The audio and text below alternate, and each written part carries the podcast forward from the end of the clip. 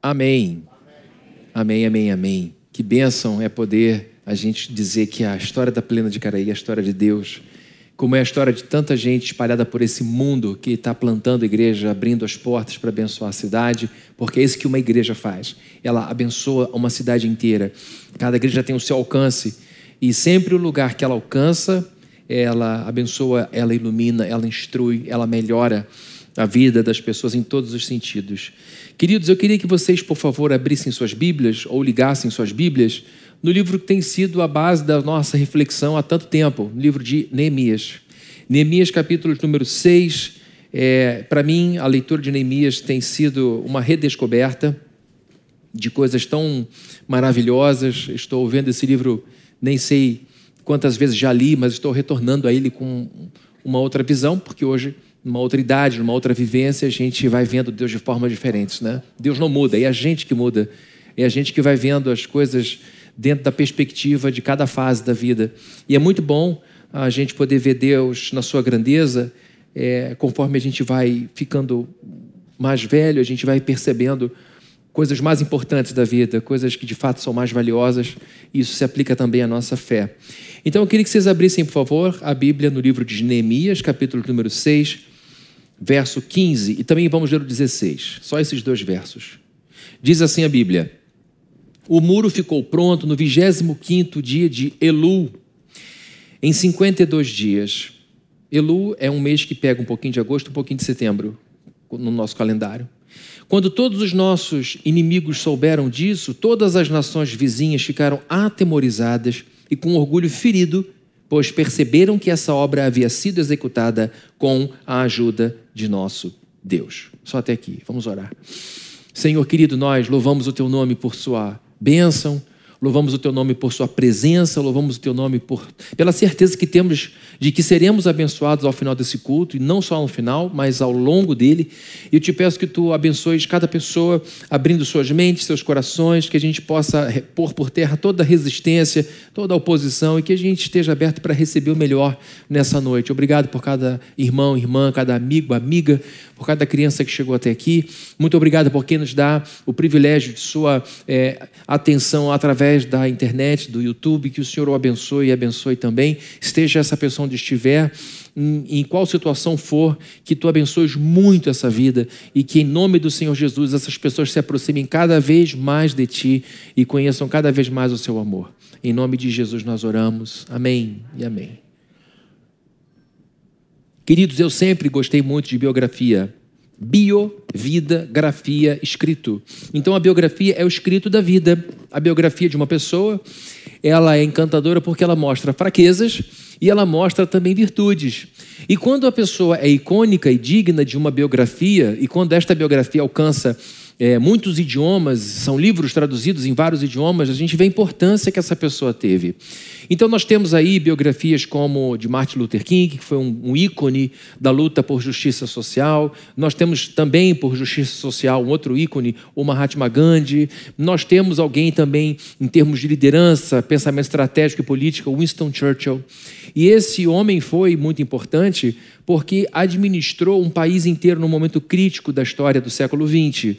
Eu me lembro é, que estive uma vez em Londres e pude visitar o bunker de onde ele dirigiu o país num momento de guerra. Para quem não sabe, bunker é uma estrutura protegida no solo de um lugar. E quando a gente entra no bunker onde ele ficava com uma série de pessoas importantes do governo, espanta a simplicidade, espanta o tamanho, espanta a escassez e espanta mais ainda saber que dali ele conseguiu manter o ânimo do povo. A gente sabe que o Winston Churchill foi um dos primeiros a apontarem Hitler como um perigo, como uma ameaça. Muitas pessoas acreditavam que ele não tinha intenção de ganhar o mundo, que ele não era tão ruim quanto se pintava. E ele foi uma, uma das primeiras pessoas a dizer que, de fato, ele era um perigo, uma ameaça para o mundo inteiro.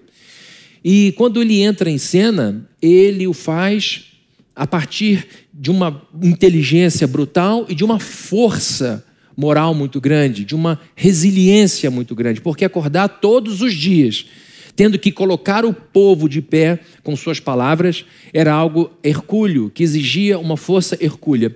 Quando a gente entra no bunker de onde ele administrou as coisas, a gente paga um, um pequeno valor e passeia por, por ali, num caminho sentido só. E a gente passa, por exemplo, por um lugar onde estava a sala de emergência onde estavam ali pessoas importantes. Ele, alguns ministros, alguns oficiais é, das Forças Armadas, vários telefones de várias cores, quadros com o mapa do mundo, e ali eles iam estudando dia a dia o avanço dos aliados e o avanço do inimigo. Logo ao lado dessa sala de emergência havia um quarto onde ele dormia. Uma cama muito singela, uma estrutura muito simples, e ali ele descansava. E do outro lado da sala de emergência, um cubículo, gente, que não devia ser mais largo do que isso daqui, não muito profundo, era onde ficava o estúdio da BBC de Londres, de onde ele emitia notas, de onde ele emitia discursos e dizia para a nação: Nós não vamos nos render. E ele foi muito corajoso, porque quando faltaram navios de guerra, ele pediu para que as pessoas levassem seus barcos de pesca. Ele exigiu que as pessoas entrassem na guerra com tudo que podiam. E naquele tempo, as pessoas tinham que viver debaixo de bomba. Os, os metrôs de Londres foram lugares de abrigo por dias e dias da semana para pessoas que queriam fugir do bombardeio. Então, quando você pega o metrô e passeia por Londres, você imagina aquilo lotado de famílias que ficavam, às vezes, no frio, esperando os bombardeios alemães acabarem, e aquele homem falando dia após dia que o povo não se renderia, que eles lutariam até a morte, e foram, de fato, vitoriosos. E é bom lembrar que a Inglaterra é uma ilha. É uma ilha que foi, inclusive, o maior império da história humana. Então, queridos, quando a gente encontra pessoas como ele, mulheres como Madre Teresa de Calcutá e outras pessoas que povoaram esse mundo, a gente fica espantado por ver a força que essas pessoas tinham para poderem acordar todos os dias e lutarem por causas muito difíceis. São pessoas que foram premiadas com muita honra porque elas tinham resiliência. E a Bíblia é cheia de biografias. A Bíblia é cheia de histórias e por isso eu amo tanto a Bíblia. Porque a Bíblia tem histórias de homens como José no Egito, histórias como homem, de homens como Daniel, história de mulheres como Ana, como Débora, como Maria, que vão mostrando a força que a fé promove no coração de um ser humano. E agora, quando a gente olha para a história de Neemias, nós encontramos aqui um homem muito resiliente, uma pessoa muito forte, capaz de levar à finalização um projeto dificílimo para o qual ele, evidentemente, não havia sido preparado previamente. Então, queridos, falando ainda sobre a construção de uma vida sensacional, porque é sobre isso que a gente tem falado há bastante tempo, porque Neemias foi uma pessoa sensacional, ele construiu uma vida sensacional. Somente uma pessoa sensacional constrói uma vida sensacional. E por uma vida sensacional, não pense aqui em vida de celebridade que vive em festa, mas vida de gente que venceu como ser humano, vida de gente que construiu algo para além de si, gente que pensou no próximo, gente que se sacrificou pelo benefício de muita gente. E Neemias é com certeza um grande tipo de Cristo porque ele antecipou, ele desenhou muitos dos trabalhos que Jesus Cristo faria. Por exemplo, Jesus desceu do céu, deixou a realeza e se enfiou nessa confusão chamada planeta Terra. E foi tão ruim para ele que, ao final de uma vida perfeita, literalmente impecável, ele foi crucificado. Ele foi odiado. Neemias, da mesma forma, largou o espaço da realeza, deixou o ambiente de tranquilidade, deixou todo o seu conforto para se enfiar numa confusão chamada Jerusalém. Então a gente vai vendo semelhanças entre Jesus e Neemias, evidentemente guardadas as devidas proporções. Estamos falando de Neemias, um ser humano pecador, e Jesus Cristo, o ser humano que nunca pecou. Mas todos esses homens e mulheres do Antigo Testamento tipificaram Jesus Cristo, apontaram para ele. E agora, queridos, Neemias nos mostra por que, que ele construiu uma vida sensacional. E a, e a resposta, como que ele construiu uma vida sensacional, a gente encontra hoje numa afirmação muito simples. Neemias, dentre muitas coisas, construiu uma vida sensacional porque ele era um homem resiliente. Que ele era, com certeza, um homem resiliente. Vejam comigo, por favor, o que é que diz o verso de número 15. O muro ficou o quê? Pronto. Estou doido para dizer, a obra ficou pronta. Pum, doido, amém. Vamos resolver isso hoje, né, gente? Esqueçam não. Não mudem, não, não mudem de assunto, não. Quando eu falei isso hoje de manhã, gente, só faltam 210 mil. Vamos resolver isso agora. Um monte de gente parou de olhar para mim. Começou a olhar para baixo, começou a olhar para o lado. Eu falei, gente, vocês não, não vale muita coisa. Não é assim que se faz. Não me deixaram sozinho aqui para resolver essa parada. Neemias construiu uma vida sensacional porque foi um homem resiliente. Então, o verso 15 diz: O muro ficou pronto no 25 dia de Elu, em 52 dias. A obra aconteceu a toque de caixa. Ele resolveu a história muito rapidamente. E aquilo deixou os vizinhos inimigos humilhados, porque eles torciam, torciam contra. Neemias, para quem não sabe, era alguém que vivia em outra terra e que se compadeceu da situação de pessoas que ainda viviam na terra dos seus antepassados. Ele foi levado, a sua família, a família de Neemias, foi tirada brutalmente brutalmente por Nabucodonosor, quase 100 anos antes de Neemias, e foram instalados numa terra estrangeira. E lá mantiveram-se como uma pequena colônia de judeus, e Deus os preservou como um remanescente. E depois de quase 100 anos, eles ainda estão voltando para aquela terra que tinha sido arrasada.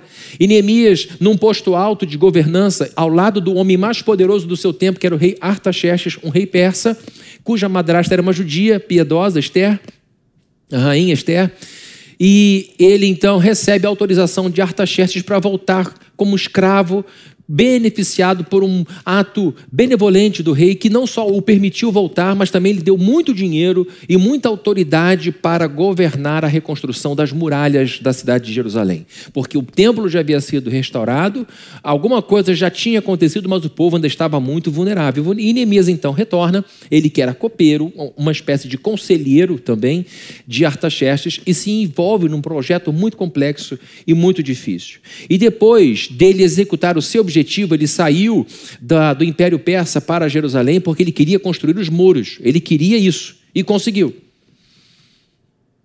E vem a notícia no verso de número 15 que o muro tinha ficado pronto. Mas esse muro ficou pronto depois que ele enfrentou muito problema. A crise de Neemias foi aguda. A crise de Neemias não foi crônica, ele não ficou aqui 20 anos sofrendo com Sambalate. Ele sofreu uma crise aguda, intensa, terrível. E a Bíblia diz que, logo no início, no capítulo 2, ele já lida com intrigas sociais, com fofoca, com disse-me-disse. Você sabe o quanto que palavras podem ser destruidoras, o quanto que fofocas podem ser é, imobilizantes, o quanto que disse-me-disse pode frustrar a gente, desanimar. Por isso que a Bíblia diz que a gente tem que ter muito cuidado com o que sai da nossa boca. Por isso que a Bíblia diz que é pecado difamar, que é pecado caluniar. Então a gente tem que tomar cuidado com o que sai dos nossos lábios, porque palavras têm muito poder. Palavras, como eu já falei, expressam sentimentos, mas palavras também criam sentimentos.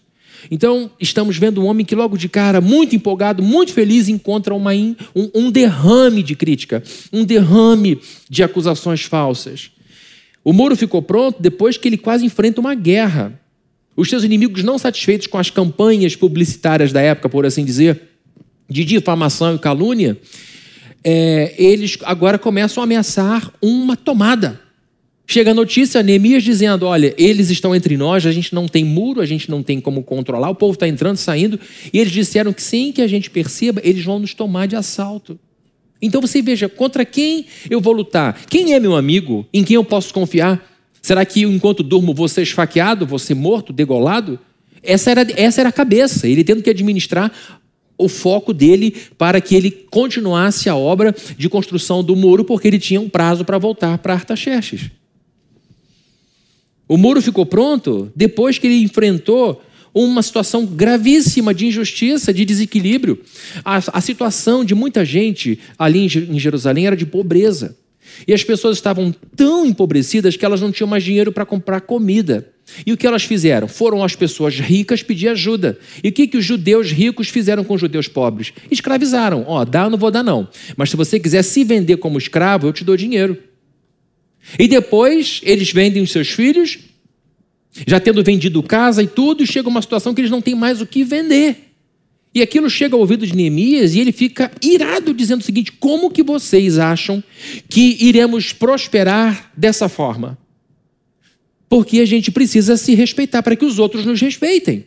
Nós precisamos mostrar para os outros o quanto a gente tem autoestima, o quanto a gente se respeita como uma família, porque afinal de contas somos todos filhos de Abraão. E se a gente escraviza irmão, a gente não vai para frente.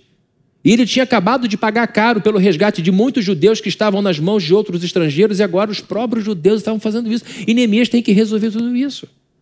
O muro ficou pronto depois que ele quase caiu numa armadilha muito bem montada por um religioso, Semaías, provavelmente um religioso, que veio com uma história dizendo que ele tinha que fugir, que tinha que se refugiar no templo e que aquela noite era o último momento para ele salvar a própria vida. Neemias respeitava muito os religiosos. Neemias tinha muito apreço pela palavra de Deus. Neemias não era sacerdote, mas sabia qual era a importância que um sacerdote tinha. No capítulo 8, ele chama Esdras, prepara tudo. Olha, o muro está pronto, fizemos um púlpito lindo, e quem vai subir nesse púlpito não sou eu, porque eu não sou sacerdote, eu não ensino a lei. Eu sou um monte de coisa, menos isso. Mas eu quero chamar o melhor de todos. Eu quero chamar Esdras. Esdras, então, assume com toda a honra aquele momento e ensina a lei para as pessoas, para que as pessoas não incorressem mais no erro que as tinha levado para aquela situação terrível. E agora, na reconstrução de tudo, eles botam a base que era a palavra de Deus, a ética de Deus, os mandamentos de Deus, a Torá, a instrução, a orientação de Deus. Então, Neemias vai atrás de Semaías e quase cai numa armadilha e não fosse a coragem dele e o temor de Deus que ele tinha, ele teria caído naquela armadilha, ele teria se perdido nesse objetivo. O muro ficou pronto depois de muitos problemas. Imaginem que Neemias era um homem, um ser humano igualzinho a mim e a você. Um homem sujeito a medo, um homem sujeito a, a covardia, um homem sujeito a impulso de violência, um homem sujeito a blasfêmia. Era um homem como eu e você, absolutamente nada de diferente. Ele não é um super-homem, ele é um homem. Imagine como não era difícil ele se levantar no dia seguinte e dar continuidade com afinco ao seu projeto, depois de um golpe, depois do segundo golpe, depois do terceiro golpe, depois do quinto golpe, depois do sexto golpe. Todo dia tinha uma notícia ruim, todo dia tinha alguém querendo mordê-lo, todo dia tinha alguém querendo difamá-lo, todo dia tinha alguém aborrecendo ele. E a Bíblia diz, nesse mesmo texto, eu só não li o verso, que a obra fica pronta, mas Tobias continuava ameaçando ele. O cara era um chato. Mais do que chato, ele era perigoso. Porque tem chato que não oferece perigo nenhum, mas tem chato que é perigoso. Então eu estou dizendo que ele é um homem resiliente, porque precisa ter resiliência, e eu vou definir o que é resiliência daqui a pouquinho, para ele poder acordar todos os dias e dizer o seguinte: agora eu vou fazer de novo o que fiz ontem. E detalhe, quando ele fica sendo assediado por Tobias, Gesem, dizendo: Olha, está rolando uma notícia por aí, dizendo que você é o próximo rei, inclusive as nações estão dizendo isso, era muita mentira. Olha, Argentina, Alemanha, Singapura, está todo mundo dizendo que você está se candidatando ao posto de rei. Já contratou gente para fazer publicidade, grandes influenciadores, influenciadores estão falando de você. E essa notícia, ele parava para beber uma aguinha, Neemias. Vai chegar Taxerxes. Ah, vai. Minha Bíblia é dramática, vocês estão vendo que ela é muito dramática. Aí Neemias olha para aquilo tudo e diz: é tudo mentira, vocês não passam de um bando de mentirosos patológicos. E a Bíblia diz que logo depois ele faz uma oração e diz: Deus, lembra do que essas pessoas estão me fazendo, lembra de quanto elas me atrapalham. E a Bíblia diz: fortalece as minhas mãos para a obra. Na nova versão transformadora, a tradução é: e eu passei a trabalhar com mais afinco. Isso é resiliência, sobretudo da cabeça. Então, queridos, vemos aqui um exemplo de ser humano que, apesar de ser um ser humano normal, mostra uma medida acima do comum de obstinação e teimosia em executar uma coisa para a glória de Deus. Porque ele está ali se aborrecendo, gastando um dinheirão, porque ele bancava tudo do bolso dele, ele e mais de uma centena de pessoas que viviam com ele, porque ele era um homem rico, Gastando um dinheirão, e não só gastando dinheiro, gastando emoção, gastando cabeça, gastando coração, gastando é, neurônio, gastando as pelancas, como uma vizinha dizia, eu estou tendo ataque de pelanca, eu estou muito nervosa, saiam de perto de mim. E ela, quando tinha ataque de pelanca, era terrível. Era uma professora que eu tive, querida, querida amiga Elane Durão, professora de português, amiga querida e vizinha. Amiga, amiga, amiga, Elane, estou falando para você que você é minha amiga, tá bom? Não tem ataque de pelanca quando encontrar comigo na rua. Foi minha professora, e minha amiga querida, e é minha amiga até hoje. Então, estamos vendo um homem se desgastando para que o muro da cidade de Deus, cidade na qual ele nem morava, tá? Ele nem morava ali. Ele morava em outro lugar. Ele queria o benefício das pessoas que moravam lá. Neemias construiu uma vida sensacional, porque ele era uma pessoa resiliente. Na física, resiliência significa a capacidade que alguns corpos possuem de retornarem à forma original após terem sido submetidos a uma deformação elástica. Para ninguém ter dúvida, eu trouxe um elástico aqui nessa noite. Ó, estão vendo aqui? É, é um gráfico de última geração. A câmera aqui da Letícia. Vamos lá, Letícia. Você que está em casa, ah, o que está na mão? Um elástico. Calma, vou chegar até você. Puxa, puxa, puxa, puxa o elástico, solto, ele volta. Puxa, puxa, puxa elástico, volta à posição normal. Isso é resiliência. O termo resiliência vem da física. E de maneira figurada, a gente diz que resiliência é a capacidade de se recobrar ou se adaptar a má sorte ou mudanças. A vida faz ou não faz isso com a gente? Puxa de um lado, puxa de outro, puxa de cima, puxa de trás, e a gente pensa que vai explodir, a gente pensa que vai esgarçar tudo, a gente pensa que vai rasgar ao meio. E a vida pede, a vida exige isso de nós sem pedir. É o que a pandemia está fazendo conosco. A pandemia botou o mundo de joelho. A pandemia parou os voos, a pandemia parou o turismo, a pandemia fechou um monte de coisa, fechou tudo praticamente. E eu me lembro, queridos, da pandemia, uma situação que vai mudar a vida de vocês. Estão, estão querem ouvir?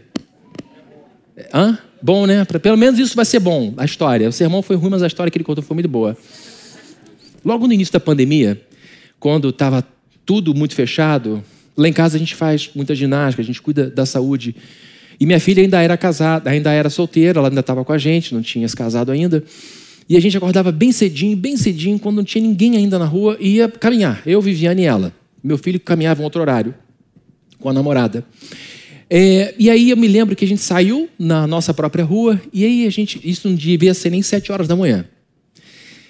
E aí a gente vem andando numa direção, chegando no sinal, e ouve um carro com som Tunts, tunts, tunts. Aquele som que virou-se à noite fazendo não sei o quê. Tunts, tum, alto, alto, alto, alto. E, tum, e duas pessoas, um casal dançando dentro do carro. falei, essa turma virou à noite e vamos seguir a nossa vida. Aí eles foram andando cada vez mais devagar e foram se encostando na gente. Ai, meu Deus do céu. Igual o pai da Glória Pires. Ai, meu Jesus Cristinho, me achou aqui. Eu, eu queria caminhar. Olha, eu tenho que dar uma de herói aqui na frente da esposa, da filha. O que, que vai ser isso? Esse pessoal doido, não sei o que, que eles consumiram comecei já a reclamar da vida. Por que, que eu saí de casa? Por que, que não fiquei em casa como sedentário, normal e tal? E aí foi parando, foi parando. E o som, e os dois assim, ó, tá, pulando de máscara, e o cara lá, eu não sei se ele estava se exibindo para a menina, e a menina pulando. Quando eles pararam do nosso lado, ficaram os dois assim para a gente. Tum, tum, tum. Queridos, eu vou até sentar. E eu assim, ó. Viviane aqui, Camila aqui, para qualquer coisa, puxo minha filha e boto aqui do lado para me proteger. Brincadeira, Mila. Tum, tum, tum, aquele negócio todo. Quando eu olhei, a menina fez assim para mim, tum, tum, ela fez assim, ah, o pastor da igreja!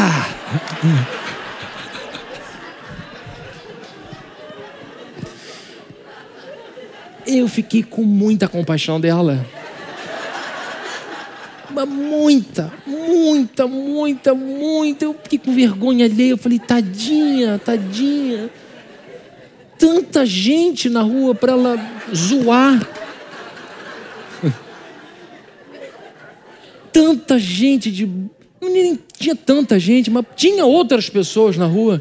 Ela deu de cara com o pastor da igreja, nem sabia meu nome. Ela falou, o pastor da igreja. E aí fez assim, subiu o vidro.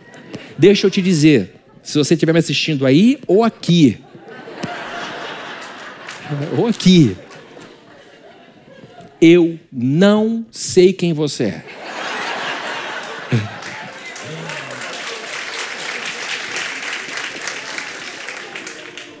Não tenho ideia.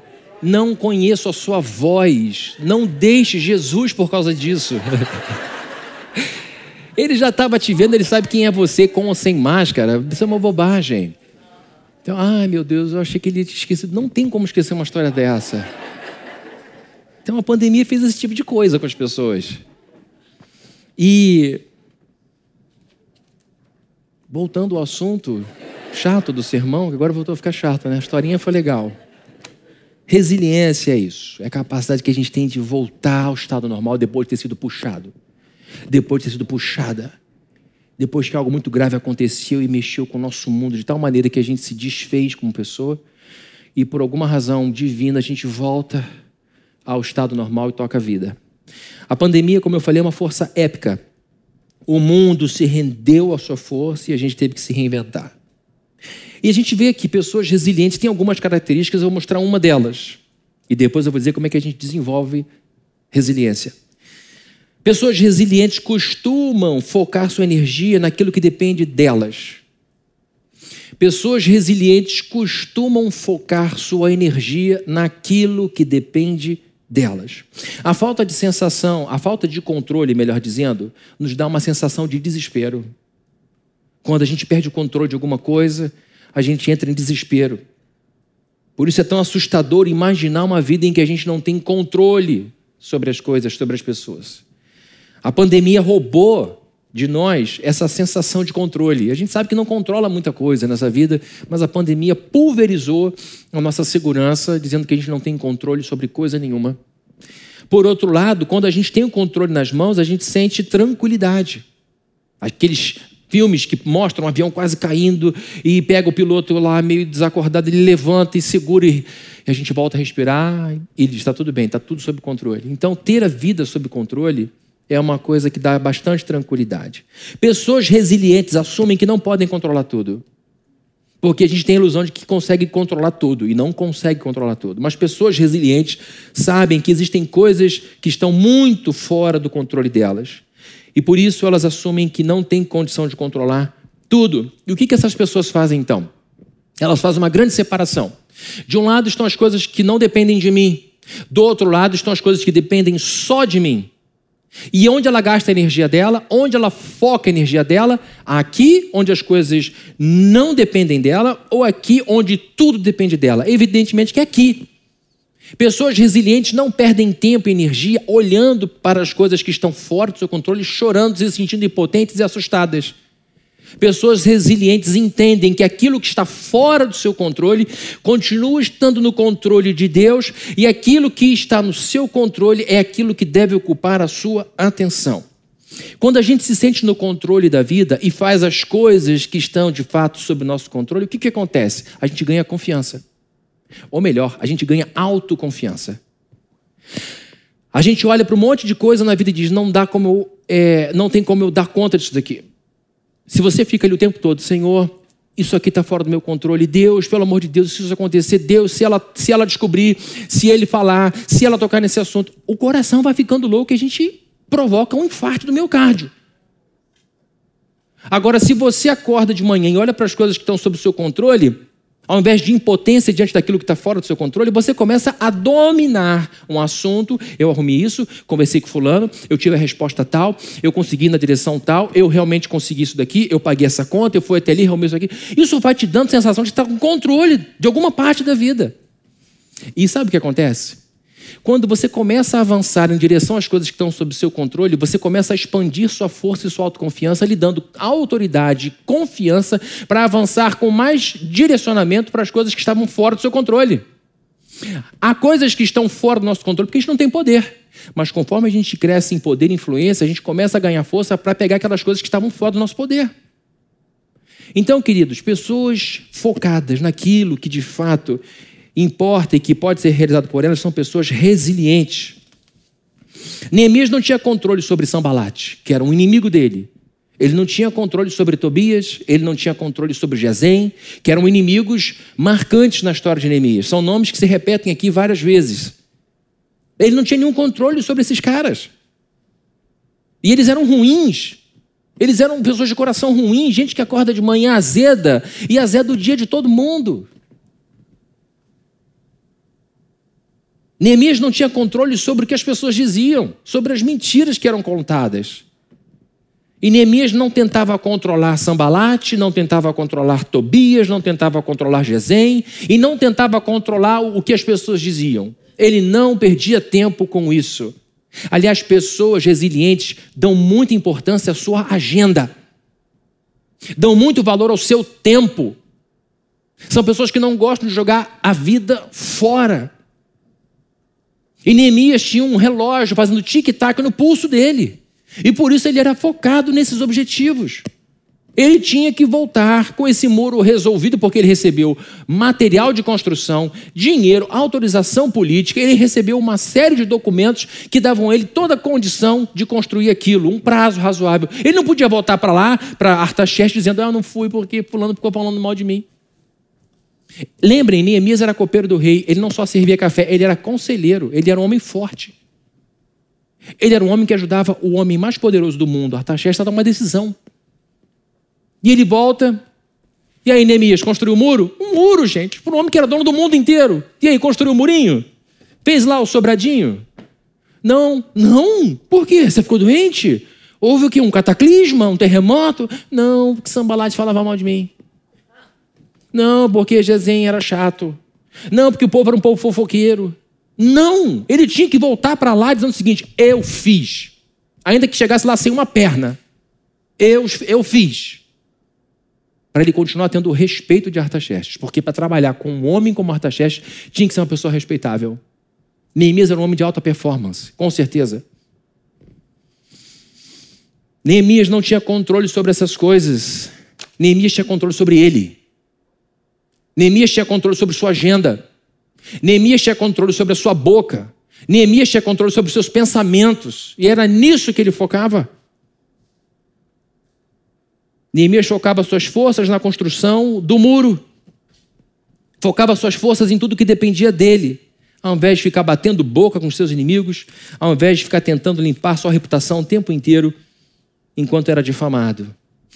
Eu estou dizendo aqui, queridos, que uma característica muito forte de pessoas resilientes e de resiliência você e eu precisamos, uma característica muito forte dessas pessoas é que elas focam naquilo que depende delas e trabalham. Pá, pá, e é isso que eu vou fazer. Mas e se o mundo? Tchau. Mas e se fulano? Tchau. E, mas o que, que você tem que fazer hoje? Hoje eu tenho que fazer um pudim, então vou fazer um pudim hoje. O que, você tem que fazer hoje? Ele tem que levar o carro na oficina. Mas você não tem aquela coisa. Vai levar o carro na oficina. Coisa desse tipo. Básicas, tá bom? A gente está vendo que é muito importante manter a energia, a força naquilo que só depende da gente. Me responda, por favor, com toda a sinceridade do coração, o que eu vou perguntar agora. O valor do dólar depende de você, está sob seu controle? Você é ministro da economia? Você é alguém que no mercado, quando faz um movimento, pode afetar o preço das ações das empresas brasileiras? Não. Se for, me fala, porque eu estou precisando construir um prédio de cinco andares aqui, preciso da sua ajuda. Então o valor do dólar não está sob seu controle. O controle da inflação está sob seu controle? Pastor, sou muito consumista. Eu acho que de vez em quando eu dou uma desequilibrada com os caminhos parcelamentos. Não depende. Mas e se essa inflação explodir, essa taxa Selic for para não sei aonde? Meu Deus, vai perder a saúde por isso. O dólar disparou, você nem vai viajar, para com essa história. Eu sei, estou brincando, mas o dólar afeta o preço do trigo, que mexe em toda uma cadeia. É, de alimentação e gera inflação. Preço da gasolina depende de você? Absurdo. Absurdo o preço da gasolina. A mente do juiz que vai julgar a sua sentença essa semana ou daqui a pouco depende de você estar sob seu controle? Não. É a cabeça dele ou dela. Quanto mais você foca a sua atenção sobre o que está fora do seu controle, mais impotente você se sente. Quanto mais tempo você dá ao pensamento das possibilidades, dos cenários que você cria, cenários que, que dependem da decisão de A, B e C e não sua, quanto mais você gasta tempo nisso, mais devagar você anda na vida, porque você fica esperando as pessoas se movimentarem para você se movimentar. Eu dependo que fulano escolha, e fulano escolheu, você está esperando esperando. E a vida correndo, a vida correndo. Então, quanto mais tempo você gasta naquilo, ou prestando atenção naquilo que está fora do seu controle, mais devagar a sua vida anda. Agora me responda: cuidar de sua saúde está sob seu controle? Estou dando uma pista. Mudei. Cuidar da sua saúde está sob seu controle? Claro. Manter sua casa limpa e arrumada está sob seu controle? Manter os cabelos penteados está sob seu controle? Por que eu estou dizendo isso? Porque está você sentindo um traste. E aí você está lá, ah, minha vida é ruim. É muito pior se você se vir no espelho assim, dizendo, minha vida, minha vida, minha vida. Isso piora. Eu estou brincando, queridos. Mas numa hora que a gente precisa recuperar a autoconfiança, é importante que a gente tome banho, que a gente penteie os cabelos, que a gente bote uma roupa boa e que a gente diga, eu vou viver. Se você deixa a sua casa loucamente de cabeça para baixo, aquilo vai te devolver. É um espelhamento. Você põe para fora naquela bagunça o seu desgosto e aquele desgosto te devolve na mesma intensidade. E você vai ficar nesse buraco por muito tempo. Você recebe o que dá para a vida. Agora, se você começa a forçar um espelhamento diferente, você começa a arrumar o externo, ele vai te devolver e você vai perceber que no meio do dia você vai estar tá cantando porque o seu chão está varrido. Você vai andar pela casa, vai ver um espelho e vai voltar e dizendo: Gostei do que eu vi agora. E isso vai te dando confiança para você pentear o cabelo do seu filho, para você cuidar bem do seu marido, para você cuidar bem da sua esposa, para você lavar aqueles copos que você comprou com tanto sacrifício. E aí você se anima para arrumar seu carro. Você se anima para limpar sua bicicleta, você vai percebendo que o gosto pela vida vai crescendo pelos, pelos caminhos mais improváveis. São coisas que estão sob nosso controle. Trabalhar com excelência está sob seu controle? Claro. Eu não tenho nenhum poder sobre aquilo que o juiz vai decidir, eu preciso muito que ele decida em meu favor, mas está sob meu poder chegar cedo na empresa, surpreender meus superiores com um trabalho maravilhoso, atender os meus clientes, os meus pacientes, os meus alunos, todo mundo com amor, com carinho, com empenho. Eu vou estudar para passar o melhor conteúdo. Essas coisas estão sob seu controle. Cuidar com zelo e amor dos seus filhotes. Depende só de você? Claro. É evidente, cria uma atmosfera de amor. Dê muito beijo, muito abraço, apesar de todo mundo estar caótico. Proteja esse micro e importante ecossistema que te alimenta poderosamente dia após dia. Isso depende de você. Não tem nada a ver com o ministro da Economia, não tem nada a ver com, com qualquer outra coisa que possa acontecer lá entre Rússia e outro país. Tem a ver com sua casa, com o seu micro ecossistema. Outra pergunta: sua relação com Deus, sua vida de oração, sua vida de leitura da Bíblia tudo isso está sob seu controle? Claro que sim. Pessoas resilientes focam naquilo que depende só delas. Quando você para de focar energia naquilo que está fora do seu controle e começa a focar energia naquilo que está sob o seu controle, a sua vida começa a se mover em alta velocidade. Você vai se espantar com a mudança de velocidade de ritmo na sua vida, a partir do momento em que você deixar nas mãos de Deus com confiança as coisas que não estão há muito tempo em suas mãos e começar a se dedicar com excelência, com zelo, aquilo que Ele espera que você faça. Deus fará soberanamente as coisas divinas e você fará responsavelmente as coisas humanas. É assim que trabalha essa parceria nossa com o Senhor. Resiliência é uma característica que pode ser desenvolvida. Por que eu estou dizendo isso? Porque tem gente que diz, pastor, eu não tenho resiliência nenhuma, eu me desmonto com muita facilidade. O objetivo aqui é estimular você a sair desse lugar com uma esperança assim, nova no coração. Resiliência, com certeza, é uma habilidade que você pode melhorar, pode desenvolver, fortalecer através da adoção de pensamentos que fazem você ser resiliente. E que pensamentos vão gerar, evidentemente, sentimentos e comportamentos. Tudo começa na cabeça, gente. Tudo começa na cabeça. Como é que então eu desenvolvo resiliência? Primeiramente, não pense que sua história chegou ao fim. Toda vez que acontece um mega problema, você desmonta. Acabou, acabou, acabou, acabou. Só vai acabar quando enterrar o seu corpo no Maruí, no Parque da Colina, no Parque da Paz ou no outro cemitério. E aí vai ser melhor, porque sendo crente você vai ver o rosto do Cordeiro. Amém. Amém. Amém. Mas enquanto isso não acontecer, não seja aquela pessoa que todo dia se levanta e fica até as três da tarde com os cabelos assim, aí espera alguém chegar e começa: Ah, Jesus me leva, ah, Jesus me leva. Oh, Deus me leva. Oh, Jesus me leva. Aí olha para o lado. Ah, me leva. Quem está do lado vai começar a orar, Senhor, leva logo essa pessoa. Porque senão eu que vou na frente de desgosto, não aguento mais ouvir essa lamúria. Ela se arrasta o dia inteiro, lá vem ela dizendo, oh, Jesus me leva, me leva. Ele vai levar. Em algum momento a gente vai partir. Mas aqui, enquanto a gente estiver aqui, a gente tem que construir uma vida sensacional. Porque ele te deu todo o instrumento. Como Neemias recebeu tudo para construir aquele muro, você já recebeu do Rei dos Reis tudo para construir uma vida sensacional. Você recebeu Jesus Cristo. Ele é uma, a matéria-prima com a qual você constrói a sua vida. Então pare de pensar que a cada problema é a chegada do seu fim. O evento impactante que estremeceu a sua vida não significa que tudo está acabado, mas apenas que você está pronto para escrever um novo parágrafo da sua vida. A gente não pode escrever mais no dia de ontem, na página de ontem. Ninguém pode mudar o que almoçou hoje. Não dá para mudar nada, um grãozinho de arroz. Mas a gente tem como escolher o que vai colocar no prato daqui a pouco.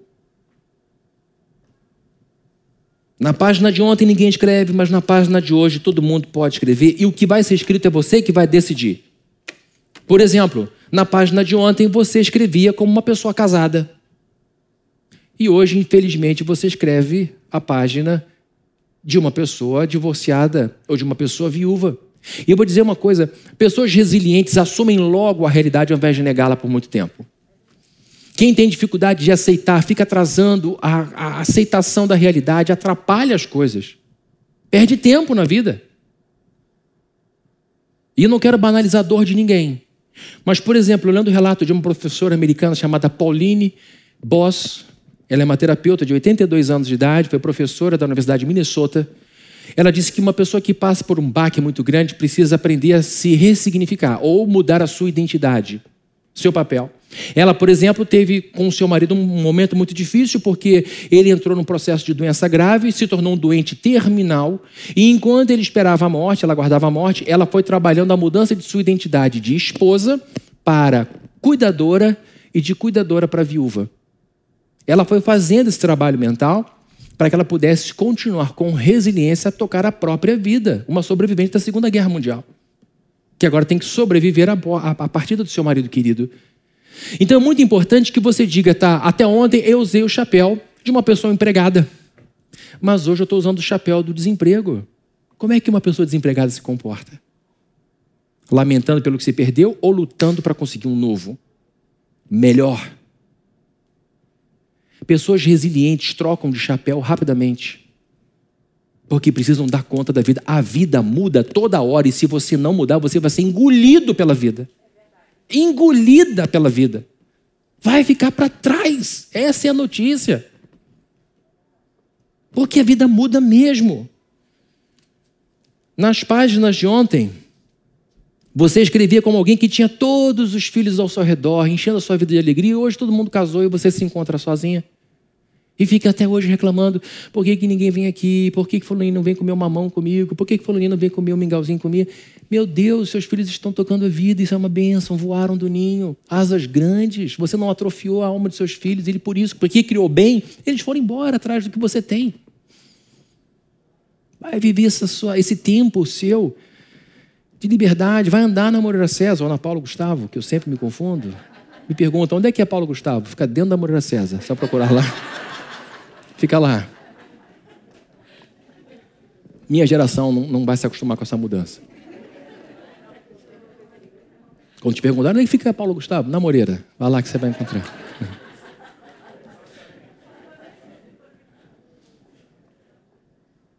Vai aproveitar a vida na Moreira César. São Paulo Gustavo. Mas toma cuidado. Como disse uma pessoa já, né? O demônio mora na Moreira César.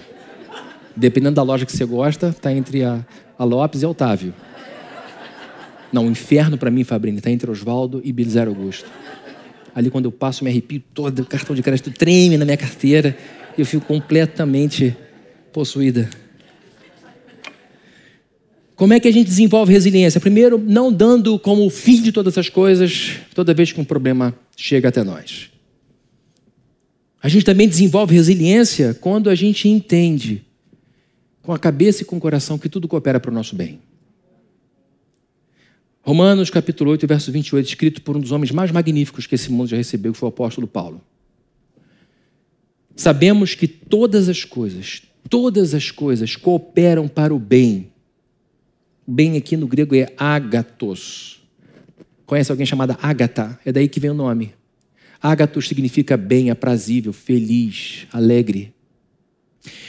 Tudo que acontece na vida de um cristão coopera para a sua felicidade, coopera para o seu bem-estar, ainda que seja dor, porque Romanos 8 é, a, é o capítulo que fala para um povo que está levando uma coça da vida. E ele então escreve uma carta pastoral extremamente profunda. O pastor Ebe está expondo, inclusive, às terças-feiras teológicas, o livro de Romanos. Não, não percam, é um estudo maravilhoso. É, o capítulo 8 é um capítulo pastoral, onde vocês estão sofrendo, sofrendo, sofrendo, mas todas as coisas pelas quais vocês estão passando irão cooperar para o bem de vocês. Ágatos. No final, vocês terão bem-estar, vocês serão felizes, porque estão sofrendo por amor ao Cordeiro. Vejam como é que a Bíblia nos ensina então a sermos positivos. Meu Deus, eu estou acabando de ler para a gente um texto que diz que tudo de ruim que acontece comigo acontece para o meu benefício. Problemas graves, inclusive, sobretudo. E aqui, queridos, eu, eu quero dizer algo com todo respeito, com todo carinho, com todo cuidado a todos que perderam alguém querido para a Covid-19. Essa pandemia pode te fazer uma pessoa melhor ou pior, você que vai decidir. Por isso eu falei do cuidado aqui com o seu sentimento, com o seu luto. Mas essa pandemia fará de você melhor ou pior. E não é a pandemia que fará, é o que você fará com o que a pandemia fez com você. Ah, mas não é fácil assim. Esse eu sei, é o discurso que a gente gosta porque é o mais fácil. Botar a culpa da nossa tristeza na conta de outro.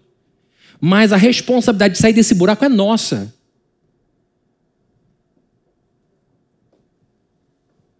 Isso que eu estou dizendo tem pouco a ver com o que a pandemia fez e muito a ver com aquilo que a gente vai fazer com o que a pandemia fez com a gente. É você em sua mente, não a pandemia, que decide como a sua vida vai ser. É você na sua cabeça. É você nos seus pensamentos. É você em sua mente, não o seu luto, que decide como será a sua vida. E eu falo com todo o temor do meu coração. É você que decide se vai se enterrar junto com o defunto, na sua alma, e voltar apenas com o corpo vazio, desprezando todo mundo que ainda depende de você, ou é você que vai dizer o seguinte: aqui fica apenas a minha parte de interação com ele ou com ela, porque isso morreu, a gente nunca mais vai interagir, mas eu saio daqui comigo, eu saio daqui comigo ainda, porque tem muita gente que ainda interage comigo. Então, no, no, no enterro, sempre fica uma parte nossa que fica com aquele morto, com aquela morta, mas a gente continua com a maior parte. Então não é o luto que decide se a gente vai morrer ou não se a gente vai parar ou não. É você que em sua mente, em sua mente, não o seu divórcio, que decide como vai ser a sua vida. É você em sua mente, não o seu ex-marido, que decide como vai ser a sua vida. Boa ou ruim. É você em sua mente, não suas dívidas, que vão decidir como será a sua vida. É você em sua mente, não sua enfermidade, que vai decidir como será a sua vida. Neemias poderia ter ficado atolado em lamentação, e ter dito por que, que Sambalate é tão ruim, por que, que Tobias é tão impertinente, por que, que eu me coloquei nessa situação tão complicada, por que, que eu aceitei esse desafio que eu mesmo me impus. Não, ele não perde tempo com lamentação, ele vai para dentro do trabalho e cresce, cresce, cresce. E sabe o que acontece? Todas as coisas acabam cooperando para o bem de Neemias. Deixa eu te perguntar aqui, eu quero que você me responda aí do fundo do seu coração e também pode ser audivelmente. Me respondam. Depois de tudo de ruim que Neemias passou, depois de todos os problemas que ele viveu, vocês acham que ele se tornou uma pessoa mais estúpida ou mais sábia? Sábia, obrigado, é isso. Depois de tudo que ele viveu, tudo que ele sofreu, vocês acham que ele se tornou uma pessoa mais medrosa ou mais corajosa? Depois de tudo que ele viveu de difícil, depois de todas as lutas que ele passou, vocês acham que ele se tornou um líder pior ou um líder melhor? Vocês acham que depois de tudo que ele viveu e sofreu, ele se tornou um homem desprezível ou um homem admirável? Então acertam tudo, vamos tirar 10. Depois de tudo que ele viveu, de tudo que ele sofreu, de tudo que ele amargou, vocês acham que ele se tornou uma pessoa mais forte ou mais fraca? Mudei um pouquinho. Dois vezes dois, quatro. Tá. Vocês acham que ele se tornou uma pessoa incrédula ou uma pessoa cheia de fé? Cheia de fé. Vocês acham que depois de toda essa dificuldade que Deus permitiu que Neemias sofresse, porque foi Deus que o levou para lá, foi no coração que Deus falou com ele, vocês acham que ele se tornou uma pessoa revoltada contra Deus ou uma pessoa mais devotada a Deus? Mas devotado a Deus. Tudo cooperou para o seu bem. Mas ele decidiu que seria assim. Você precisa tomar uma decisão agora. Parar de ficar com pena de si mesma e lutar para sair desse buraco ou se entregar de vez? O que, que você quer? Se você deseja construir uma vida sensacional, entenda que todo dia é dia de crescer, sobretudo os dias de dificuldade. Todas as coisas cooperam para o nosso bem, ágatos, para a nossa felicidade. Lembre-se da palavra, é, eu quero que vocês se lembrem do que eu vou ler aqui agora, são palavras breves de um autor americano que eu gosto muito, que inclusive escreve sobre administração sobre liderança, não tem nada de devocional nessa história. Mas olha o que ele diz do Jim Collins, vai ser projetado aqui para vocês. O fato de você triunfar ou fracassar, sobreviver ou morrer, depende mais do que você faz a si mesmo do que daquilo que o mundo faz a você. Não é verdade isso? É lógico, é evidente.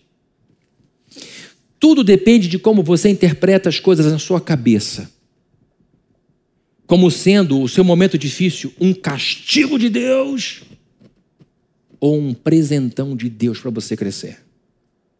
Como você quer sair lá no outro lado do túnel? Mais corajosa ou mais medrosa? Mais admirável ou mais desprezível? Mais confiável ou pouco confiável? Mais cheia do Espírito Santo ou mais vazia do Espírito Santo? Porque você vai sair disso daí. Agora, vai sair uma pessoa melhor disso? Isso é você que decide. É você que decide. Os desafios exteriores estão sempre dirigidos às nossas mentes. E aqui vem o mais importante: o nosso corpo, quando é cortado, não como é amputado, mas se você é cortado aqui e estiver com saúde, o corpo tem resiliência suficiente para ele se refazer. Vai ficar a cicatriz, mas a cicatriz vai mostrar que ali houve uma coisa curada. Se você adquire uma doença e ela não for muito grave, o seu corpo luta com resiliência e você se recupera. Mas do que adianta ter força, resiliência física se a cabeça é fraca? Resiliência mental é o que Neemias tinha. Você encontra pessoas com sérios problemas de saúde, mas que tem muita resiliência na cabeça e diz: essa cadeira de rodas não vai me segurar, vou virar atleta olímpico. Gente que ficou paralítica na idade adulta, gente que perdeu a visão e que hoje está jogando e ganhando medalhas para um país inteiro. Resiliência da cabeça resiliência mental. Isso é que é importante, queridos. Citando por último, para terminar, Viktor Frankl. Quando não somos mais capazes de mudar uma situação, somos desafiados a mudar a nós mesmos. Mudar o que? A cabeça. A cabeça. Eu vou me adequar a esse momento, ao invés de brigar contra ele. Abandone a ideia de que a pandemia veio para destruir você, ela veio para construir você. Deus é o seu parceiro na construção de uma vida sensacional. E se a vida nos puxa para a direita ou para a esquerda, para cima ou para baixo, que nós sejamos elásticos, que nós sejamos flexíveis e que quando a vida parar de puxar, a gente volte ao normal e continue a construção de uma vida sensacional. De uma vida sensacional. E que você possa entender que Deus é o maior torcedor que você tem. Ele deu o filho dele, ele deu a vida do filho dele por você. Esta é a maior prova de amor que esse mundo pode conhecer. Se ele pagou esse preço, é porque ele quer te ajudar a construir uma vida sensacional. Amém? Vamos orar? Querido Deus, nós te agradecemos por esse culto, por esse momento, por essa bênção que temos, o privilégio de ver a tua palavra e tirar dela a lição. Oramos por todos aqui nesse momento, aqui presentes e também digitalmente presentes, para que o Senhor nos dê resiliência, força, coragem, ânimo e que no nome de Jesus Cristo possamos ver a nossa vida debaixo da sua vontade, haja o que houver. Estique a vida, a nossa, estique a situação, o problema, a nossa vida para qualquer lado, que nós possamos sempre entender que quando a vida parar de puxar, estaremos de novo firmes novamente na sua presença para construir os muros da nossa vida, para construir uma vida sensacional. E nós te pedimos, ó Deus, que o Senhor nos dê força, que o Senhor nos dê fé, que o Senhor nos dê coragem, para que a gente mantenha o foco, para que a gente trabalhe naquilo que depende somente de nós, para que a gente saia desse discurso de vítima, para que a gente seja protagonista na vida e que a gente possa, um dia após o outro, ganhando autoconfiança, fé em Deus, para que a gente possa de fato deixar um legado na história da nossa família, na história da nossa casa. Que o Senhor nos abençoe, nos dê uma semana de bênçãos, é o que nós te pedimos em nome de Jesus. E que a graça do nosso Senhor Jesus Cristo, o amor de Deus, o nosso Pai, e a comunhão e consolação do Espírito Santo sejam com todos aqui presentes desde hoje para todos sempre. Amém, amém, amém. Um beijo para todos vocês, uma ótima semana para todo mundo. A gente se vê no domingo que vem. Acompanhe a igreja aí nas redes sociais. Deus os abençoe, uma ótima semana. Bom com Deus.